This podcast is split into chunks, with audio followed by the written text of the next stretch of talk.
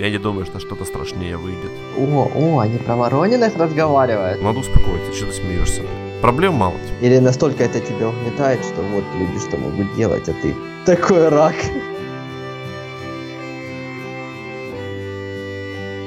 Я придумал рингтон для нашего подкаста, кстати. Песенка такая. И снова не став популярными, рискуем умереть.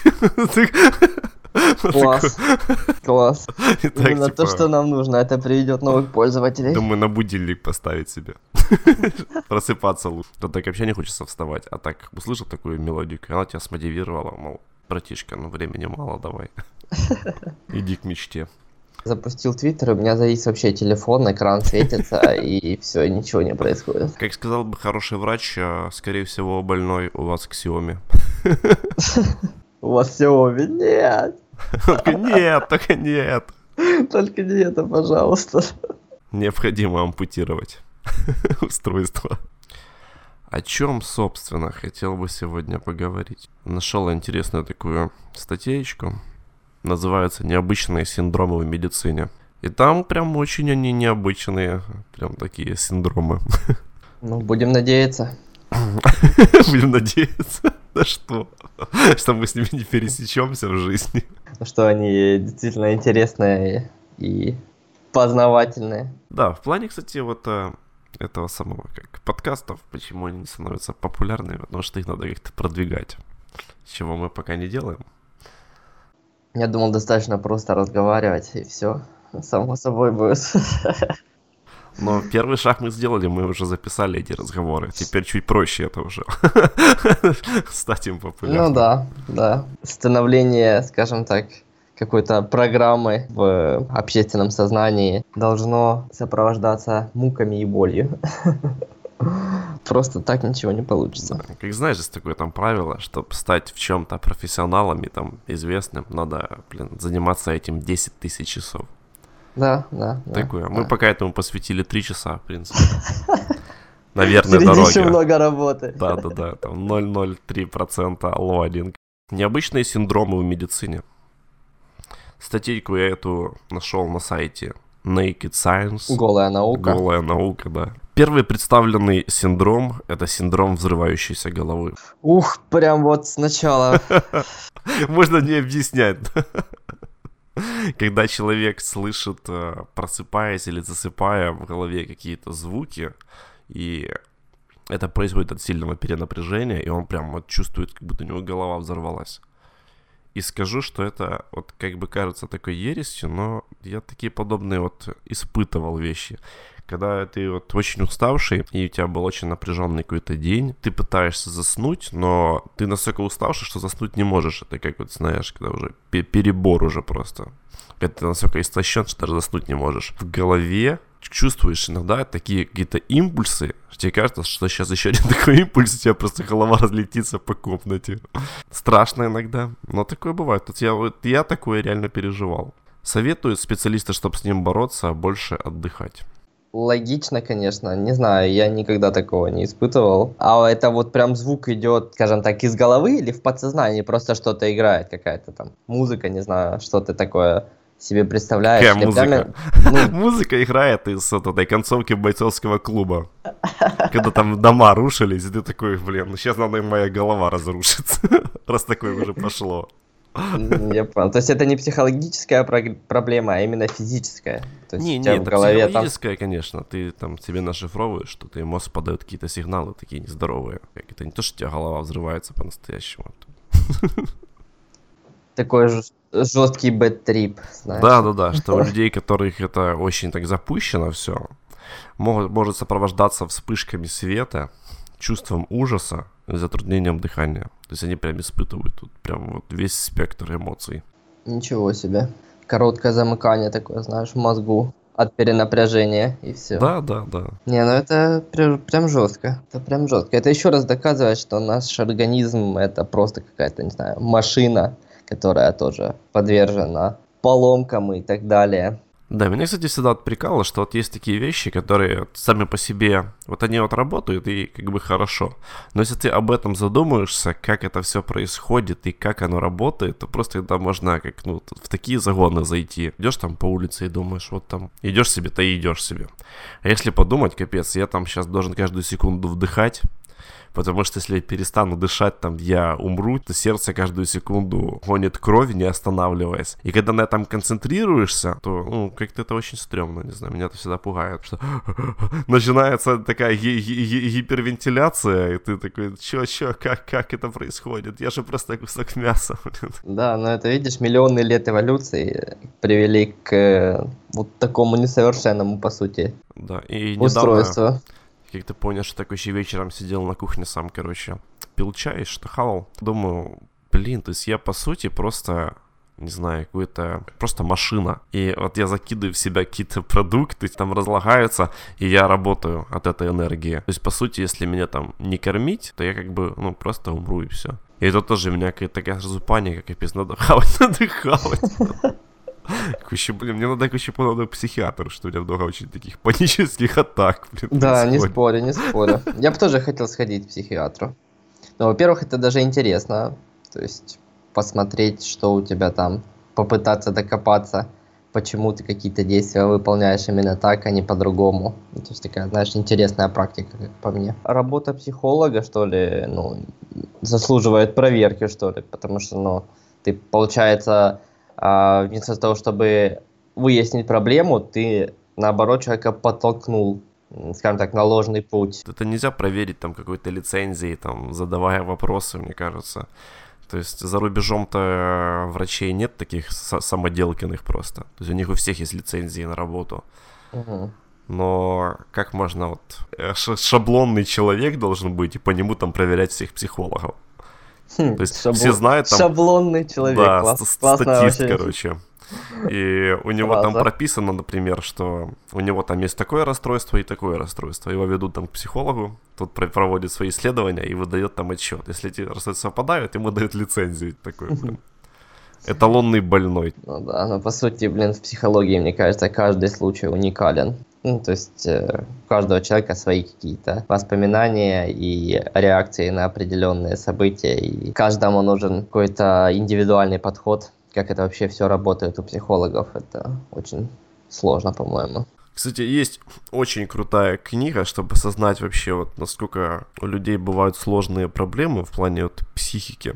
И насколько сложно работать психологу, называется «Человек, который принял жену за шляпу». Слышал такую книгу? Нет, не слышал даже. Но название интригующее. Да, да. Оливер Сакс, писателя зовут, по-моему. И в чем там фишка? Он собрал там за свои там 50 или 40 лет самые интересные свои случаи, которые ему там встречались.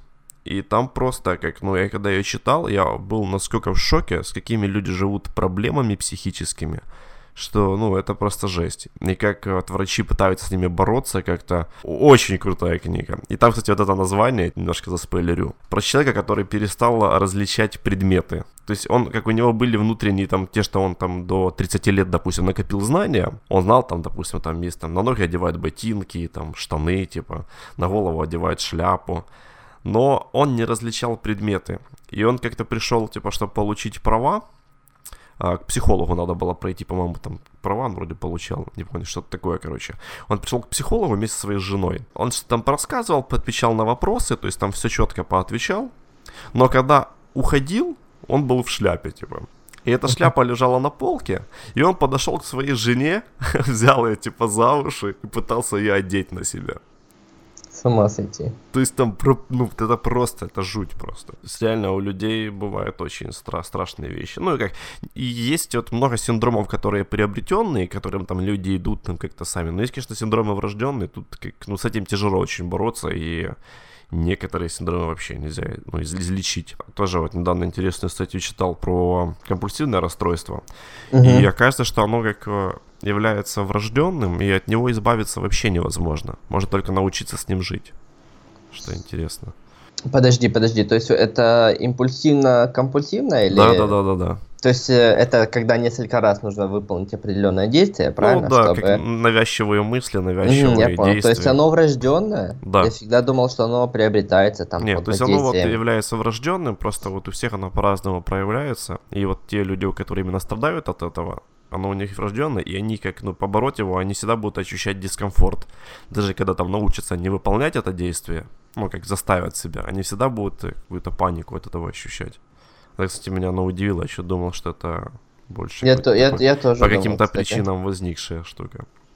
Я тоже думал, кстати, об этом. Следующий нам предлагают синдром иностранного акцента. Это когда человек э, попадает в какую-то, допустим, аварию, либо что-то еще, и у него насколько изменяется вот, модальность звучания речи, что он приобретает определенный акцент. Особенно это было распространено в военные годы, когда там людей, допустим, контузило их или что-то еще, и они начинали разговаривать с акцентом, похожим на немецкий. То есть ты нормально там такой начинаешь валить. Сразу забыл родной язык. Не, ну на войне, конечно, от такого стресса, я думаю, и не такое еще происходило. Ну да, Люди да. еще хуже получали какие-то расстройства, это ж просто ужасно. Но на самом деле, как- вот как оно работает? Вот представь, что должно в, мозг- в мозгу там поменяться, чтобы появились, скажем так, то ли знания, то ли какие-то привычки буквально за, не знаю, очень короткий промежуток времени. Это, это ж, наверное, какие-то даже, даже не химические реакции, а, наверное, какие-то физические изменения происходят в мозгу. То есть как-то по-другому нейроны выс- выстраиваются, какие-то другие цепочки образуются, потому что, ну вот представь, ты сейчас сидишь, да, и там раз начал разговаривать, там, не знаю, с немецким тем же самым акцентом. А, не, ну здесь в любом случае идут какие-то физические повреждения мозга, имеется в виду. То есть там тоже там от взрывов пострадавший, либо там от сильных э, сотрясений. То есть физические повреждения есть все равно. Да, Не, я да. просто думал, что, знаешь, от стресса чисто меняется. Не, ну понятное дело, что от физических повреждений может поменяться структура мозга и не так еще.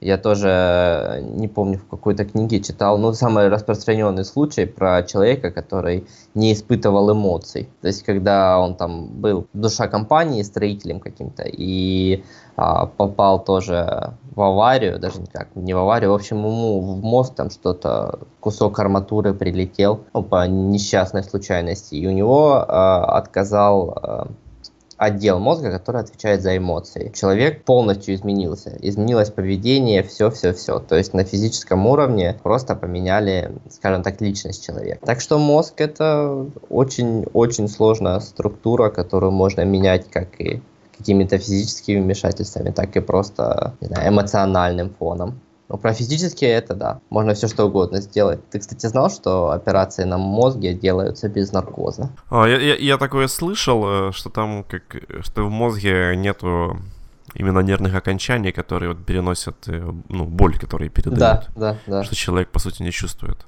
Это, кстати, вот э, один из таких самых, типа, я не знаю, каких-то поп-культурных моментов, это когда вот сцена в этом самом, боже, как он называется этот фильм, в «Молчании ягнят», как Ганнибал Мгм. Лектор там человека вырезал мозг и готовил, и скормил ему же. И человек, в принципе, себя чувствовал, ну, как плохо, Хороший фильм, конечно. да? А, Ну, не знаю, как я, я его, на самом деле, вот он такой, как будто классика, меня он не, не очень прикалывает. Что я вообще считаю, что такие фильмы не надо показывать, что это только рождает волну последователей. Каннибалов. Да, фильм на самом деле. Он просто... За что его ценят? За актерскую игру в первую очередь. Энтони Хопкинса, Ну да. который сыграл. Хотя а, недавно читал его твит, что он посмотрел залпом все сезоны во все тяжкие. Ну вот, Энтони Хопкинс. Мгм. И написал Брайану Крэнстону, который играет Хайзенберга. Ну, я понял. А, да, написал ему, что это была лучшая актерская игра, которую он когда-либо видел в жизни. То есть, знаешь, так, признание одного метра другому. Там действительно, конечно, актерская игра. Я тоже я считаю, что просто «Во все тяжкие» — это просто величайший сериал всех времен и народов. То есть я его смотрел, наверное, уже раза четыре по кругу. И просто вот как он играет, это просто для меня стало таким открытием, когда я вот смотрел какую-то там серию пятую, помню, первый раз еще, и вдруг ко мне доходит в голову, Боже, это же актер, который играл батю Малкольма в этом сериале детском. Блин, и меня вообще разорвало. Думаю, вот этот он такой там тюфяк был вообще, ну как... Есть там он играл не очень, как мне тогда казалось. Но когда я понял, что это этот человек, может сейчас быть вот таким вот каким-то увольнем, а вот через минуту там, блин, Хайзенбергом, который просто в ужас повергает людей. Для меня это просто был вообще в восторге был. Сериал очень крутой. Ну и именно актеры, то есть там вот каст, прям вот все там, ну идеально. Это когда вот, не знаю, там встретились все, все нужные моменты, и прям вот кто-то еще и классно и снял все это. Это не спорю, круто. не спорю. Ну, не зря он там сколько всего собрал, всех наград возможных, и что только можно было получил. Синдром фатальной семейной бессонницы. Это когда а, целая семья абсолютно перестает спать там с маленькими там каким-то часовым сном, еще что-то. Это приводит к разрушению психики полному, и обычно люди там через там пару месяцев, там 5-6 месяцев умирают. Тут пишут, что ученые зафиксировали порядка 40 таких семей, которые страдают этим синдромом. И, честно, как разобраться, почему это до сих пор не удается. То есть люди как абсолютно разные, но приходят все к одному. Я когда вот Правильно. читал про этот синдром, вспомнил великолепную я, дай, дай, дай, стой, книгу... Стой, стой, стой, стой, стой, я угадаю. Это «Сто лет одиночества»? Да, «Сто лет одиночества». И что-то я так ее проанализировал, там, вспоминая, и я понял, что он там описал, блин, все возможные синдромы, которые могут быть вообще у людей. В одной семье. Да, в одной семье. И там ну, в этом-то и крутость такая система, когда у них там какая-то лихорадка, да, помню, началась, и они все перестали спать абсолютно, все деревни. Угу. И поначалу они типа кайфовали от этого, там куча всего успевали, там урожаев собирали по 3-4. Но потом это уже превратилось в какое-то такое безумие, там они всякими-то сомнамбулами стали и перестали вообще как ощущать происходящее. То есть прикольно. И я прям вспомнил, сколько я делал подходов к этой книге. Мне порой становится как... Знаешь, с одной стороны стыдно, что, типа, вот я не смог ее сразу там осилить, хотя книга вроде интересная.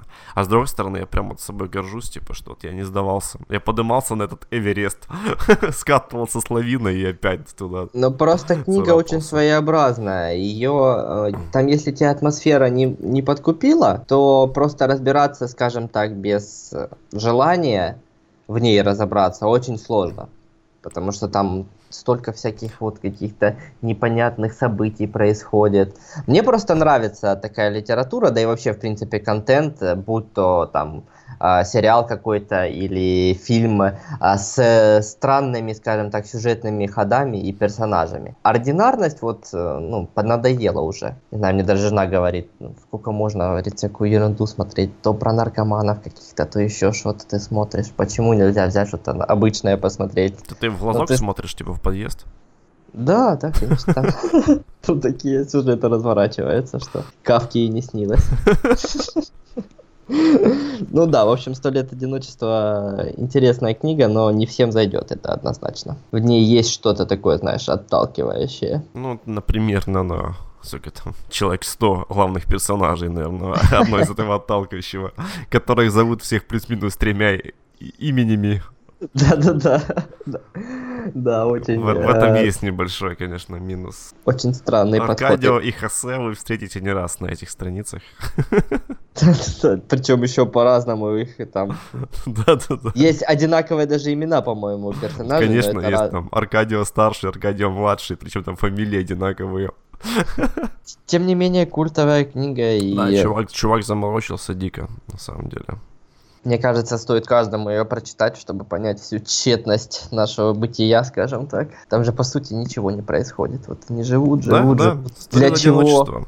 Куда движется, что вообще, для чего все это нужно? Очень такой... Люди основной... живут, умирают, да, страдают основной... от Да, основной быта. вопрос у меня был после прочтения этой книги, а зачем вообще тогда вот все это? Вот к чему они пришли? Ни к чему, по сути. То есть в лучшем случае о них там вспоминали пару поколений, и потом все это забывалось, и они повторяли те же ошибки, типа, такое.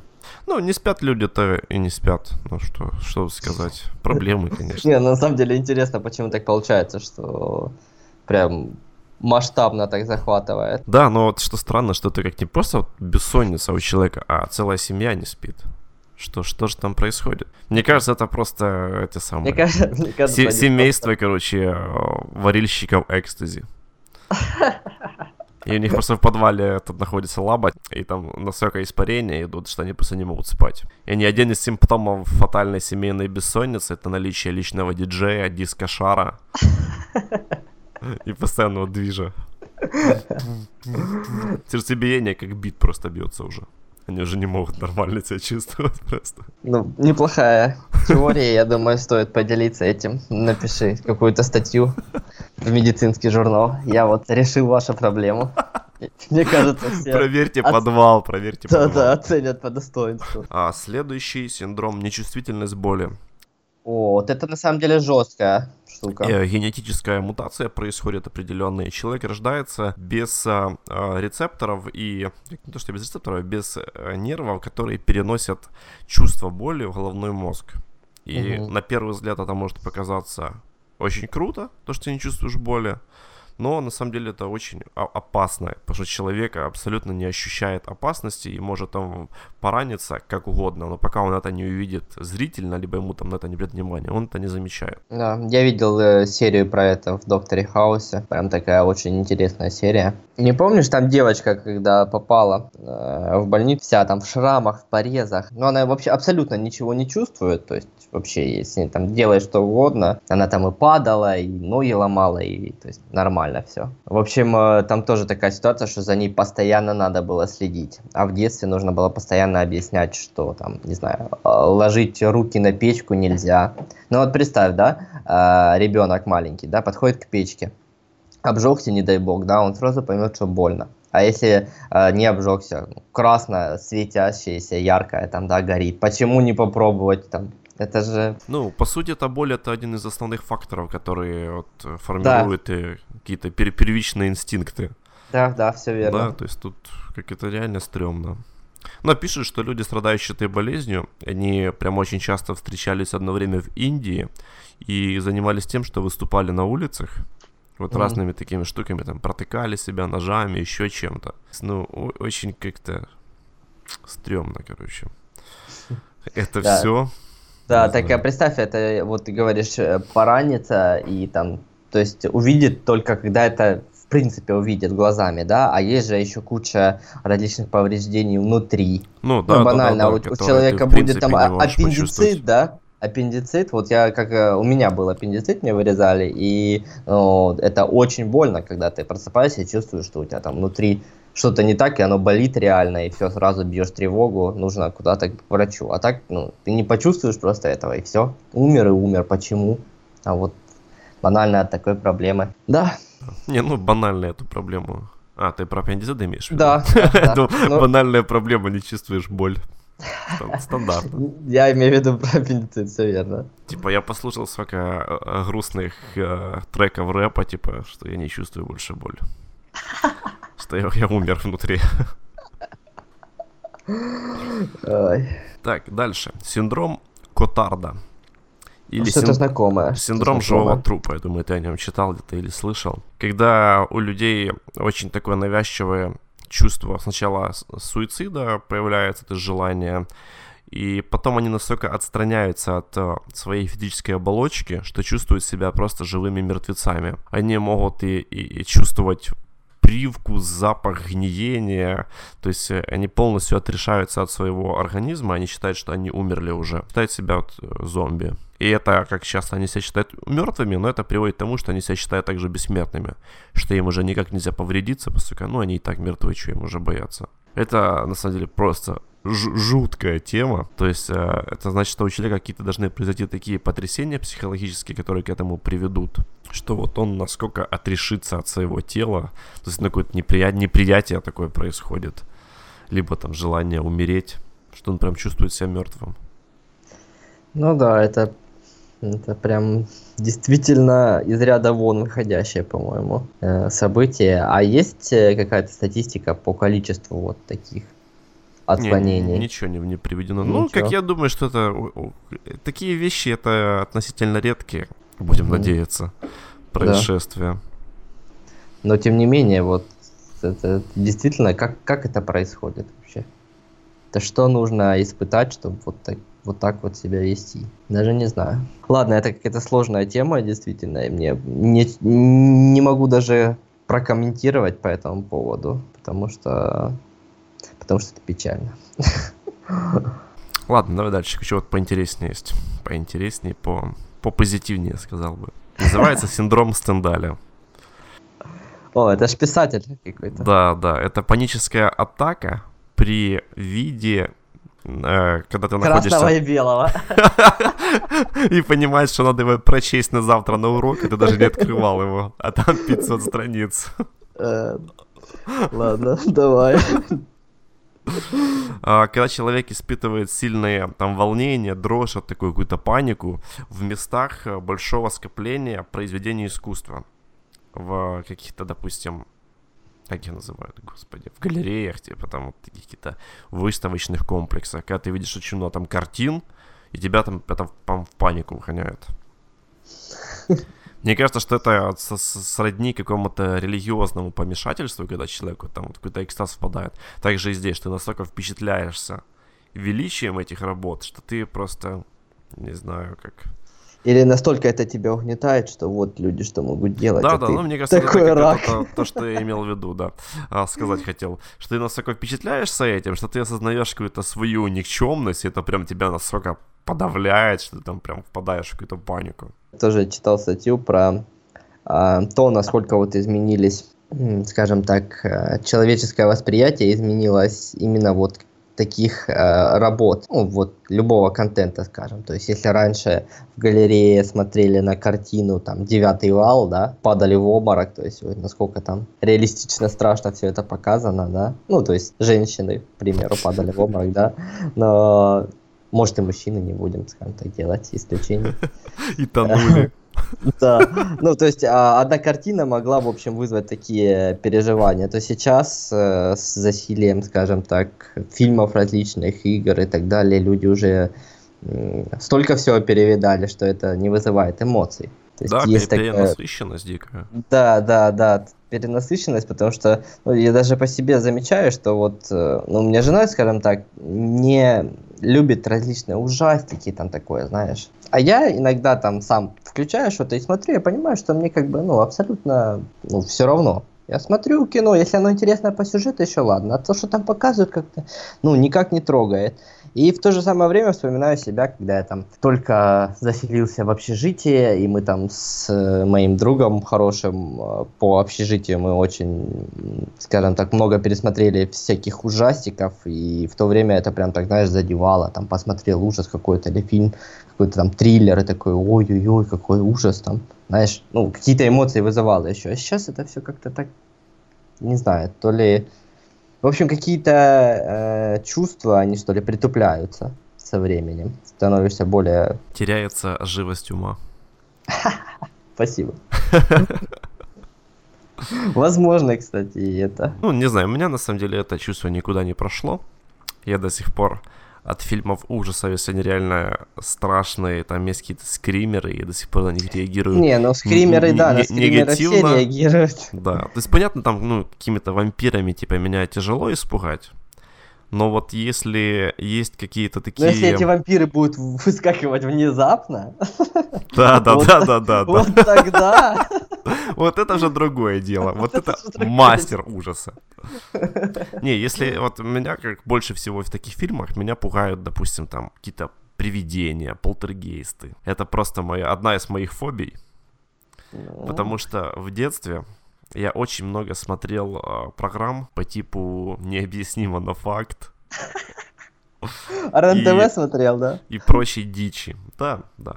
Ну, тогда такие, в в детстве это эти программы по всем каналам шли. И там вот, честно не помню, как они назывались, там прям были такие подборки, когда, ну, не знаю, там в обычное время, часов там 4 в 5 вечера, показывали такие жуткие просто вещи, там о семьях, допустим, там в России в основном, что ну, каналы русские были, Мгм. а, где в семьях живут там, допустим, в домах полтергейсты. И там показывали, как там падает посуда, трясется, как там, не знаю, окна сами разбиваются, что-то само загорается.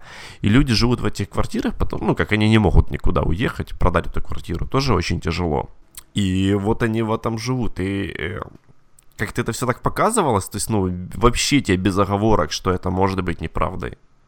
Сейчас-то я Ну да, понимаю, я- может, это и была, ну, как, скорее всего, Да. это была постановка. Но вот тогда я просто это настолько все воспринял, и с тех пор для меня вот э, полтергейст, типа такая какая-то необъяснимая сила, которая просто вот витает в воздухе.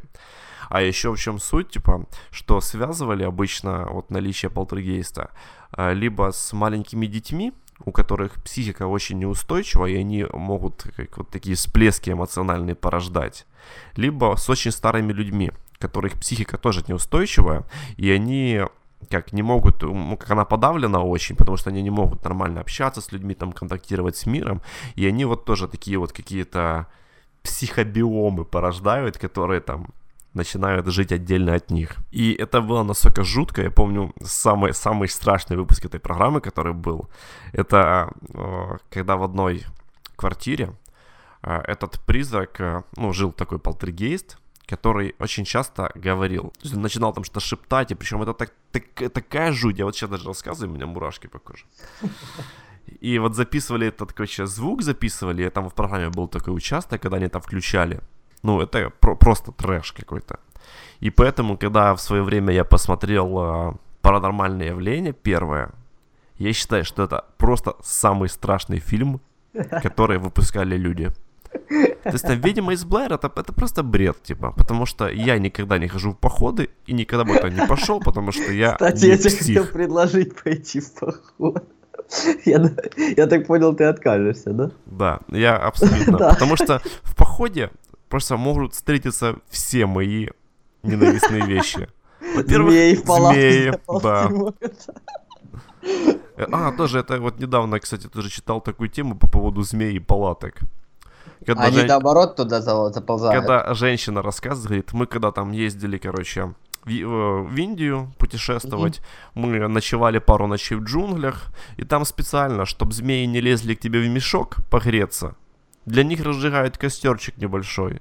Чё, думаю, вы чё там с ума посходили? Чтоб змеи не лезли в, в мешок к вам. Блин, я не знаю. В Замечательно. общем, да, «Паранормальное явление», короче, первая часть, это самый страшный фильм, который я смотрел. То есть вне времени просто. Я не думаю, что что-то страшнее выйдет. Ну и все фильмы его последователей, которые после него выходили. Там «Астралы», вот эти все, они, в принципе, на одной, на одной штуке заточены. И вот, э, то есть фильм, когда вот что-то происходит, на что, в принципе, нельзя повлиять как-то, и это очень страшно. А особенно вот, что меня пугало в паранормальном явлении, то есть там вот идет запись, когда люди спят, а вокруг вот что-то такое происходит. То есть, когда человек находится в абсолютно таком без, э, Сознательно. ну, беспомощном, да, бессознательном положении.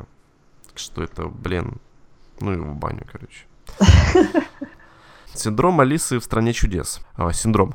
А чем, о, какие симптомы у этого заболевания? Что человек э, с большим трудом э, осознает размеры предметов. Ух Он ты, может это на них прям- смотреть, и у него есть две стадии. Микропсия и макропсия. Когда предметы ему кажутся меньше, чем они есть на самом деле, и когда они кажутся больше, чем они есть на самом деле. Ну, я тебе что скажу, это вообще, по-моему, очень интересно. Как, как это тоже может произойти? Ну, э, написано почему. Называют, что это психическое расстройство является одним из сигналов о начале стадии заражения э, мононуклеозом. Это какое-то бактериальное заболевание, сейчас я не А. помню. То есть, ну, это, это как в мозг тоже, мозг, мозгу какие-то начинаются изменения, и вот он начинает все воспринимать. То есть тебе кажется, там, не знаю, смотришь на буханку хлеба, она тебе кажется как стол, типа. Ну, э, Смотришь на твою зарплату, она тебе... да, кажется. а она тебе как раз. Да, Такое, конечно. Ну, печально сразу стало. Да. Триггер. Давил триггер, блин. Все, завязываем, отключаемся. Да. Так, ну это, короче, чисто мне тяжело, потому что э, мне тяжело представить, как это все работает вообще. То есть я могу только, как, поскольку это все сравнивать с мультиком, то, скорее всего, все как в мультике. Это безумно. Один, из самых безумных мультфильмов, которые я смотрел, и вот истории. То есть мне кажется, что Кэрол, он, э, ну как, совсем не для детей писал эту книгу. Кстати, да, вот я В что школе хотел... ее учат э, в- ну, вот, в, в детском таком ра- разделе литературы в Мгм. классе шестом, Да, седьмом, по-моему, да, я вот, кстати, об этом э, тоже хотел с тобой поговорить. Такая интересная книга, она мне столько раз встречалась вот в различных произведениях, ну прямо один, знаешь, таких рекордсменов. Очень часто есть какие-то произведения, которые все, ну не все, но в основ- часто очень дублируют или там как-то по-другому снимают, воспроизводят. То есть э, как бы вот э, пасхалка или отсылка, что ли, да? То есть взять ту же самую матрицу с там Да, сцен Тринити, только хотел она- сказать, типа. да, да, да, то есть очень много ее там где-то дублируют, косплеят. Вот то же самое с этой Алисой, то есть э, очень много прям, не знаю, произведений, которые завязаны на этом. Вот, ну, не знаю, взять тот же самый Far Cry 3. А, ты Там подожди, так я, я, я хотел сказать о том, что Матрица это ж типа как и есть Алиса в стране чудес. Не думал об этом, типа? Что Я- Морфеус это ну, белый кролик, типа. я- Ну да, кстати, Типа, там тоже... вот там все, и он попадает в другой мир, совсем другой, типа, там все другие правила, и там вот, ну, короче, много, много тебя пересечений, типа. Да, да, да, и почему вот она настолько популярна, я хотя не читал, и действительно это детская литература, по сути, да, но вот ее так много используют везде. Наверное, потому что она типа как э, меняет привычный мир, твой, ну не твой, а вот этой девочки Алисы, да, то есть вот у нее было так, все раз стало по-другому. И все вот устоявшиеся устои, они просто рассыпаются. Видимо, это какой-то такой сакральный смысл несет, что, э, ну, я ее очень часто где встречаю. Мне Куча кажется, что отсылок. вот ее популярность как раз в том, что она вот, э, есть вот эта Универсально. мультиглубина, да, что на каком вот ее не читай, ты там что-то для себя почерпнешь. Кстати, вот реально хочу прочитать э, и понять, что же там в нем такого прям У меня, у меня есть заложено. дома три книжки, могу тебе дать одну. У тебя есть три книги «Алиса в стране чудес»? Да, не спрашивай, как так получилось, но так есть. Ну, все, прям. Такое, короче, да, не будем об этом. Не, ну действительно, мне интересно, я просто хочу ознакомиться с этим, потому что прям отсылок на эту Алису есть везде, просто везде. Ладно, Да. что там дальше? Следующее, синдром... Кстати, там тоже был вот этот вот гигантизм, то, что ты говоришь. То есть она видела там... Да, да, ну так это ж да, поэтому и нас назвали его. да. Что человек, типа, начинает как воспринимать в окружающий мир как какую-то такую сказочную реальность. Далее, синдром Мюнхгаузена. Это такой интересный синдром, когда человек симулирует определенные болезни с целью получить а, хирургическое вмешательство, либо какое-то амбулаторное лечение. Внимание, скорее всего, здесь А, да, я тоже думаю, что как ну, главная причина, что человек хочет получить внимание. Ну, Тут вот описан интересный такой случай. Это в хаосе было. Да, можете даже сейчас его продублирую этот случай, когда, например, есть две там сестры, а одна болеет какой-то неизлечимой болезнью, и все внимание родителей уходит на нее, а вторая недополучает внимания, и у нее этот синдром развивается. Она начинает симулировать, чтобы за ней вот ухаживали так же, как за то есть, больным родственником, к примеру. То есть к появлению этому, этого синдрома есть определенные, скажем так, предпосылки. Просто когда человек недополучает внимания. Да, согласен. Я хотел бы предложить еще с одного великого сериала момент. Какая пауза. Да. Еще с одного сериала великого, сериала Воронины. О, Там да. где брат Леоня постоянно Величайший. прикладывал еду к подбородку. Не смотрел эту серию? Абсолютно проклятый сериал, типа, там есть смешные моменты.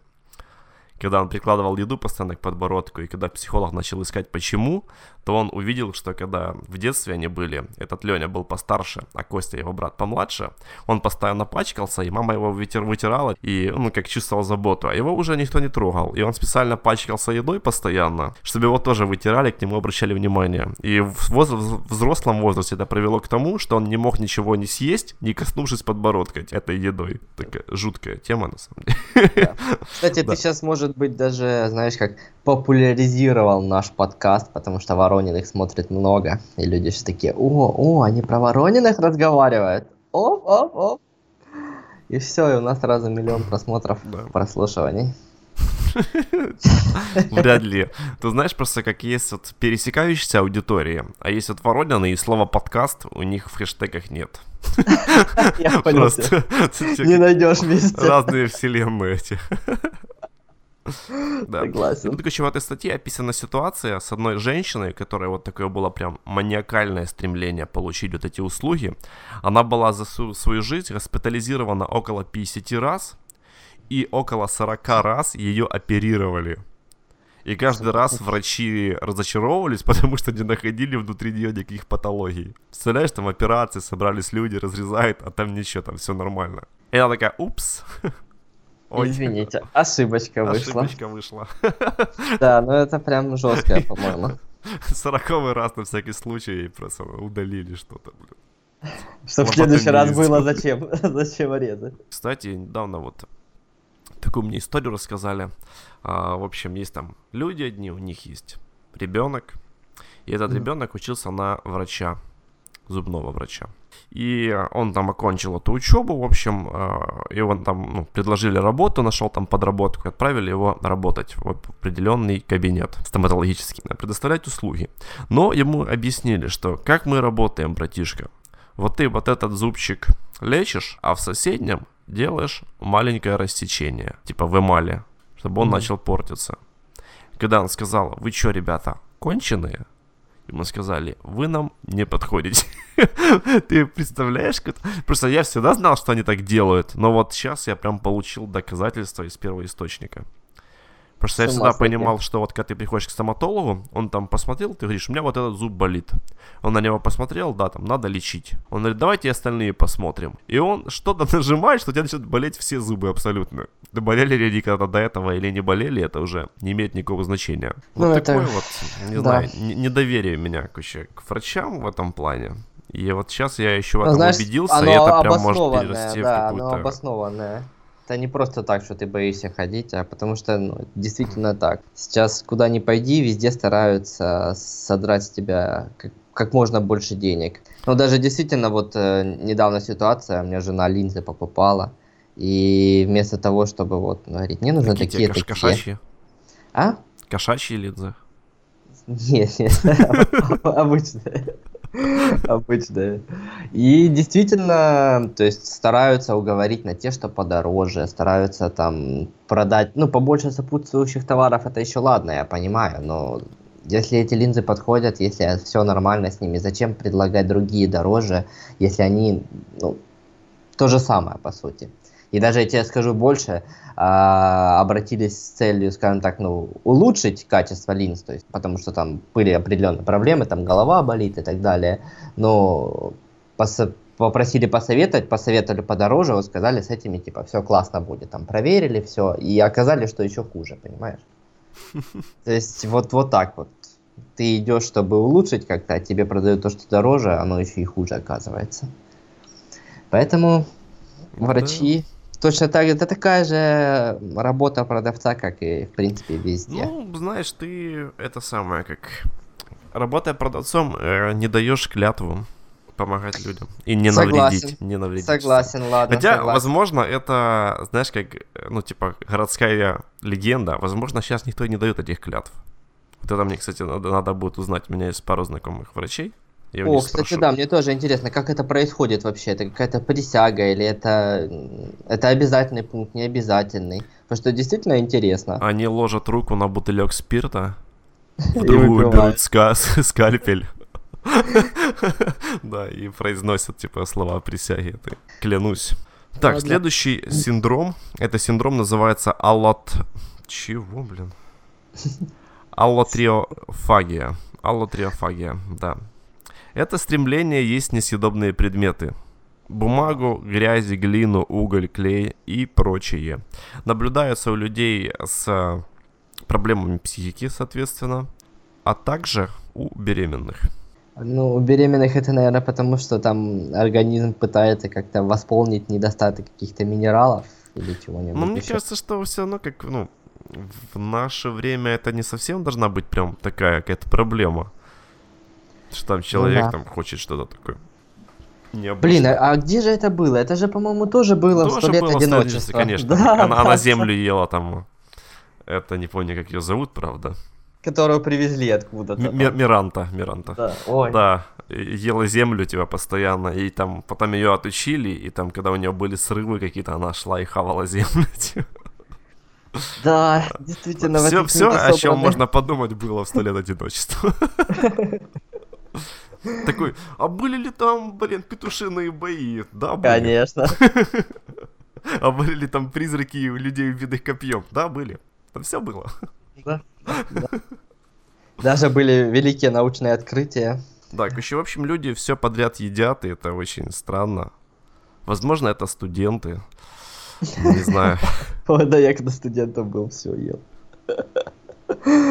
Потому что... Когда ему время особо ничего-то особо и не было, да. Да, да, да. Ой, как сейчас помню этот, этот случай, когда у нас не было просто денег на еду абсолютно, и мы там где-то намутили, не помню, 50 гривен или что-то такое, то есть минимальную сумму, и пошли, как сейчас помню, велика кишеня, думаю, ну хоть, хоть что-нибудь, каких-то пельмешек сейчас возьмем. В итоге мы ходили по этому супермаркету, искали, искали и не могли определиться, что же нам все-таки взять, взять, потому что выбор так-то невелик на 50 гривен. И взяли пиво. Я чувствовал, что этим история кончится. Да, да, Не однажды станов- становился фигурантом таких дел просто тоже. Вот, кстати, еще один интересный синдром. Называется И- И- Иерусалимский синдром. Я думаю, ты слышал о нем вообще таком? Нет, кстати, не Он связан с посещением э, очень таких релизи- религиозных центров, либо святых каких-то мест. Когда человек настолько вдохновляется и впадает в такой экстаз, что начинает считать себя пророком, либо считать себя способным основать новую религию. Есть очень крутая серия э, Симпсонов, Мгм. когда Гомер там своей этой семьей поехали они в Иерусалим, и он себя почувствовал пророком. Очень смешная такая серия, кстати.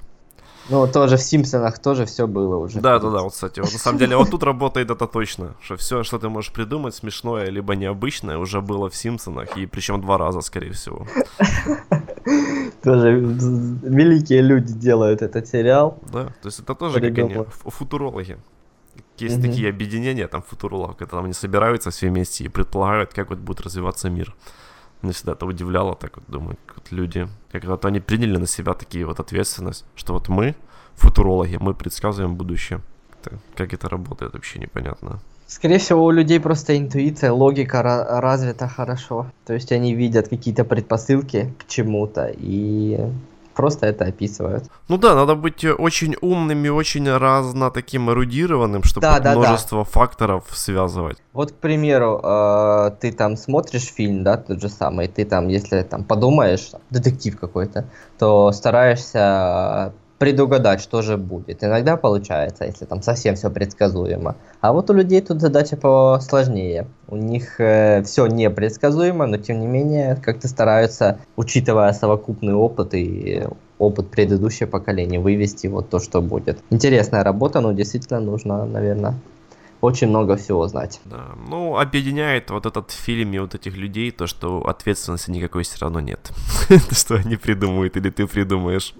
Ну, не получилось. Ну, не получилось. Я что, вам пророк, что ли? Да.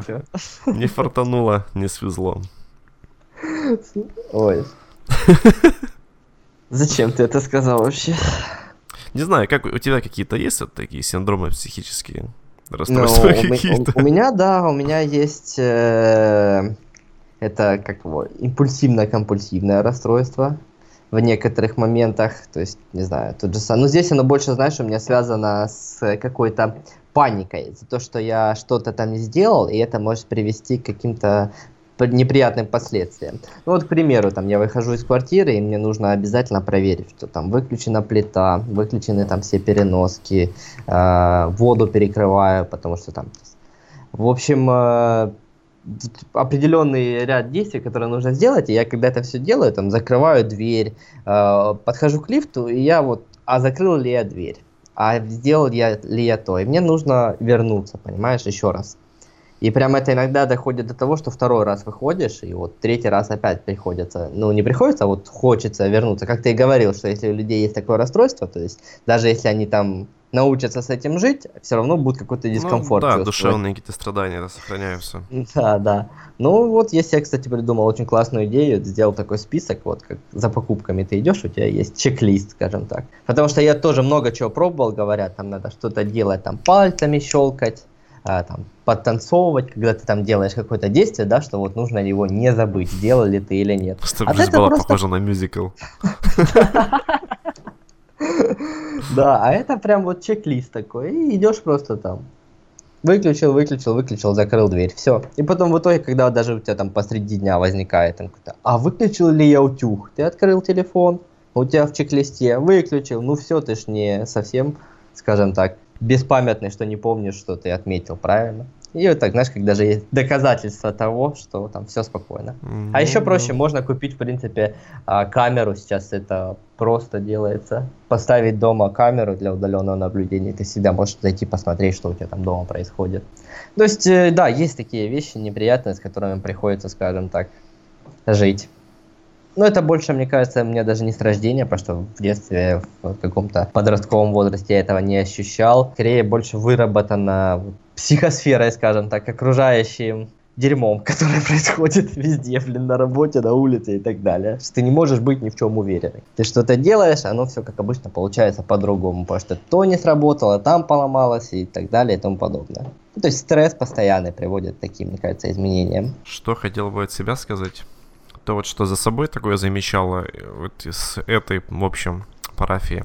Это, во-первых, э, э, какой-то странный страх получать удовольствие от жизни. То есть мне как-то вот бывает такое ощущение, какое-то неловко, когда вот я вот что-то такое происходит, я прям радуюсь почему-то. И вдруг я себя осекаю как-то, блин, что ты радуешься, это типа приведет к каким-то, знаешь, как будто за всякую типа радость постигает тебя какая-то кара, типа. Я знаю, я знаю, откуда это пошло. Это знаешь, вот в детстве говорили, не смейся, будешь плакать. Вот. А, может да. быть, честно, просто вот я как не помню, чтобы вот у меня как-то в семье вот какой-то такой подход был. Но вот по себе я в последнее время это настолько замечаю четко, что вот я получаю какое-то удовольствие, я скажу, стоп, не надо так сильно получать это удовольствие. Давай немножко спокойнее, братишка, успокойся. Это, это такой идиотизм просто, что вот, знаешь, когда это просто вот за собой уже замечаешь, что это уже, значит, уже очень плохо, и, и ничего не меняется от этого. И меня это прям вот вымораживает когда, не знаю, там, что-то там смеюсь, там, что-то прекрасно, думаю, блин, что, надо успокоиться, что ты смеешься, блин. Проблем мало, типа. Вообще, блин, ну ты просто, ну как шизак, это просто... Да, меня, меня это очень как-то накаляет в последнее время. И еще там вот мы не раз с тобой обсуждали, это вот э, желание начинать все сначала постоянно. О, это у меня тоже есть. То есть, я не могу... Э, если вот меня какое-то дело интересует, и у меня да. хоть минимум в нем что-то не получается, то мне хочется начать его сначала. Но начать сначала не на, в принципе, переделать это дело, а начать сначала вообще. Да, То есть, если да, я что-то да. пишу, мне нужна новая ручка, новый блокнот абсолютно, который я ничего не писал еще. Новые отпечатки пальцев. Да, да, да. Новая конечность. Согласен, у меня то же самое есть, но, ну, что говорить. Есть э, книги, которые я перечитываю просто вот раза по три, потому что там дочитал, если книга нравится очень, почти прочитал и там вспоминаешь, э, что-то, в общем, происходит, и такой, ой, а почему это произошло, я не помню. А, как это так, я не помню этого. Это надо вернуться и заново все прочитать. То есть вот такое вот про игры точно то же самое. Про фильмы не скажу, потому что фильмы как бы такие короткие пролетают. То есть пересматриваю, да, но нет такого, что там ты фильм до конца не досмотрел, а уже хочется заново. А, это в основном таким каким-то большим произведениям относится, то есть те же самые игры, книги, но а, в занятиях то же самое. То есть ты там... Ну, у, у меня так вот, допустим, есть с сериалами такая проблема тоже. То, что вот я вышел, там, сезон какой-то, его посмотрел, спустя пару лет я хочу mm-hmm. посмотреть дальше, и я опять смотрю первый сезон, типа. Да, да, и то же самое. порой происходит такое, что там вышел пятый сезон, и я а заново а пересматриваю четыре, и есть сериалы, которые вот я хочу посмотреть, но я каждый раз смотрю первый сезон, и он меня уже как, он мне уже не интересен. Уже и, надоедает. И вот я его смотрю первый, и все, я второй уже не смотрю, просто потому что меня первый надоел. И это mm тоже очень странно. Также с книгами. Вот у меня было там несколько таких книг объемных, которые я ну, никак не мог осилить. И каждый раз их бросая там на полгода, приходя к ним опять, я опять начинал их сначала. То есть у меня так было с э, «Оно» Стивена Кинга. Книга просто, ну, не знаю, монструозных размеров. Там у нее 800 или 900 страниц. И она написана, ну, как кинговским вот этим методом, Мгм. когда ты читаешь, тебе хочется сдохнуть просто от скуки.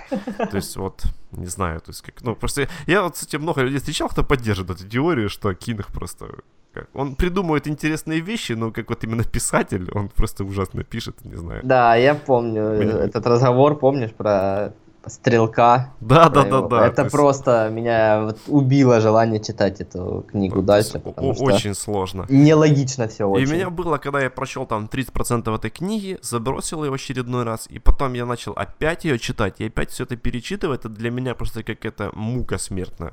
Но просто продолжить читать я не могу, потому что я вот в себе там в голове формирую какую-то там мысль, что вот скорее всего я там что-то забыл, что-то упущу и не То пойму, же там, самое, то не же пойму самое. какой-то интересный момент в фильме, и он там в, в Э, книге. Это мне, это мне, знаешь, кажется, наверное, все-таки не ноги растут не от того, что вот хочется все заново начинать, а из-за того, что хочется сделать все правильно и вот, знаешь, как, как это говорят даже по-простому четко.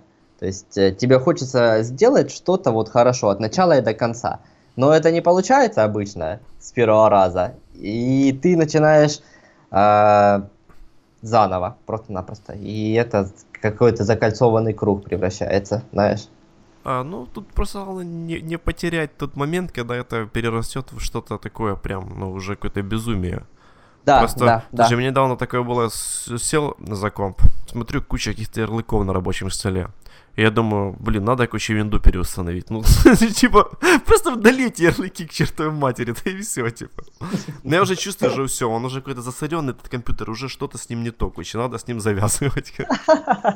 Да, есть такое. Это, кстати, вот у меня на полку посмотреть, есть там отличное доказательство. У меня сейчас на полке, ну, наверное, блокнотов 7-8, то есть в которых там исписано по 2 по 3 листа. Да, которые... таких блокнотов кладбище А, а, а еще, а еще больше листов, которые просто были вырваны, и знаешь, то есть новый блокнот не покупаешь, а просто вырываешь два листа, и там вот заново начну писать, и будет все отлично. В итоге тонкие блокноты, куча листов вырвано. Ну да, это есть такая штука, да. Кстати, интересно, что с таких вот, знаешь, э, э, обсуждения общих каких-то там, Ну да, э, приходишь к частному. Да, приходишь к частному, что у тебя тоже есть всякие заморочки, которые очень Дедукция даже... называется. Все, будем футурологами работать. Да. Так, ладно, там еще много осталось? А, не, я вообще уже все, уже закрыл этот А, у список. тебя Да, я вообще класс. так думал, типа, что мы к чему-то придем. к Да, пришли- так действительно пришли, что Да. есть э, куча всяких интерес, ну не интересных, а вообще всяких э, не, даже не отклонений, а вот заморочек, мне кажется. В общем, что сказать, человеческий мозг вообще неизмерим по своей Просто глубине, космос. по, сво- да, по, по своей сложности. Ну, то есть, когда мы полностью научимся понимать человеческий мозг, мы- мне кажется, вот тогда только мы сможем делать себе подобных, и то не факт. Ну, то есть, не просто делать себе подобных, как обычно это происходит, а вот как-то искусственно создавать какие-то. Ну, тот же самый искусственный интеллект, учитывая, что у нас даже сейчас мощность вычислительная уже очень неплохая, скажем так. То есть э, процессоры с каждым годом развиваются все сильнее и сильнее, там уже нейро, квантовые компьютеры какие-то делают, и все равно не могут вот воссоздать этот весь поток нейронов. Это о чем-то говорит, что все-таки такая структура мозга, не знаю, как, как это даже правильно завершить эту мысль. В общем, чтобы ее понять, это нужно еще сотни, наверное, лет изучения и технологии намного превосходящие наши, как по мне. А может... А может и нет.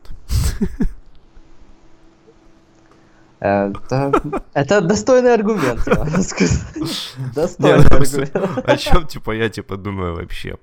Что есть определенная вероятность, например, что все мы созданы по божественному замыслу. А, И... до свидания, где здесь кнопку? И тогда, в принципе, понять вообще ничего невозможно. Тогда это просто все, знаешь, как типа, все это является, причиной является просто чьи-то злонамеренные действия. То есть кто-то решил, так, вот ты будешь вот такой вот странный, а ты будешь еще страннее. Так, а ты будешь пальцы себе грызть, а ты будешь песок. И вот представь, что вот у кого-то есть власть вот это все создавать, и это настолько вот тогда страшно становится жить. Гейм-дизайнер какой-то сидит и делает. Да, да, да. Вот- Вот это песочница. Да, да. Not bad. Кадима.